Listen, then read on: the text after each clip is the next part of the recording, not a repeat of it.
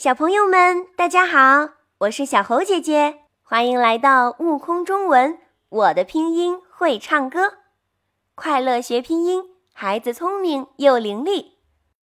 上节课我们通过公鸡打鸣学会了单韵母 o 的发音，那今天我们同样要通过一只动物来学习单韵母 e 的发音。小朋友们。快用聪明的小脑袋想一想，单韵母 “e” 和哪个动物的发音最相近呢？哇，真不错，有小朋友猜到了，没错，就是鹅，大白鹅。初唐诗人骆宾王在七岁的时候写了一首诗，正是讲述大白鹅的，快来了解一下。请你跟我一起读《咏鹅》。唐·骆宾王。鹅鹅鹅，曲项向天歌。白毛浮绿水，红掌拨清波。太棒了！今天聪明好学的你又学会了一首古诗词哦。那单韵母 “e” 要如何发音呢？请各位小朋友跟着小猴姐姐的详细讲解，小嘴巴动起来哦。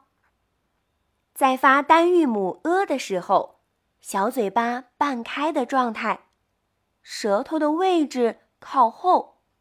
嘴角向两边展开成扁形状，然后发出“呃”。对了，掌握好了小嘴发音的形状，就好办多啦。请你跟我一起读：“呃，呃，呃。”白鹅唱歌，呃。呃，呃，真不错！我们再来一次。呃，呃，呃，白鹅唱歌，呃呃呃。小朋友们，今天的学习积极性真是太棒了，值得称赞。那小猴姐姐提问喽。还记得《咏鹅》的作者是谁吗？快开动你的小脑筋，想一想。真棒，你猜对啦！我们再来一起回顾一下骆宾王写的《咏鹅》，请你跟我一起读《咏鹅》。唐·骆宾王。鹅鹅鹅。曲项向天歌，白毛浮绿水，红掌拨清波。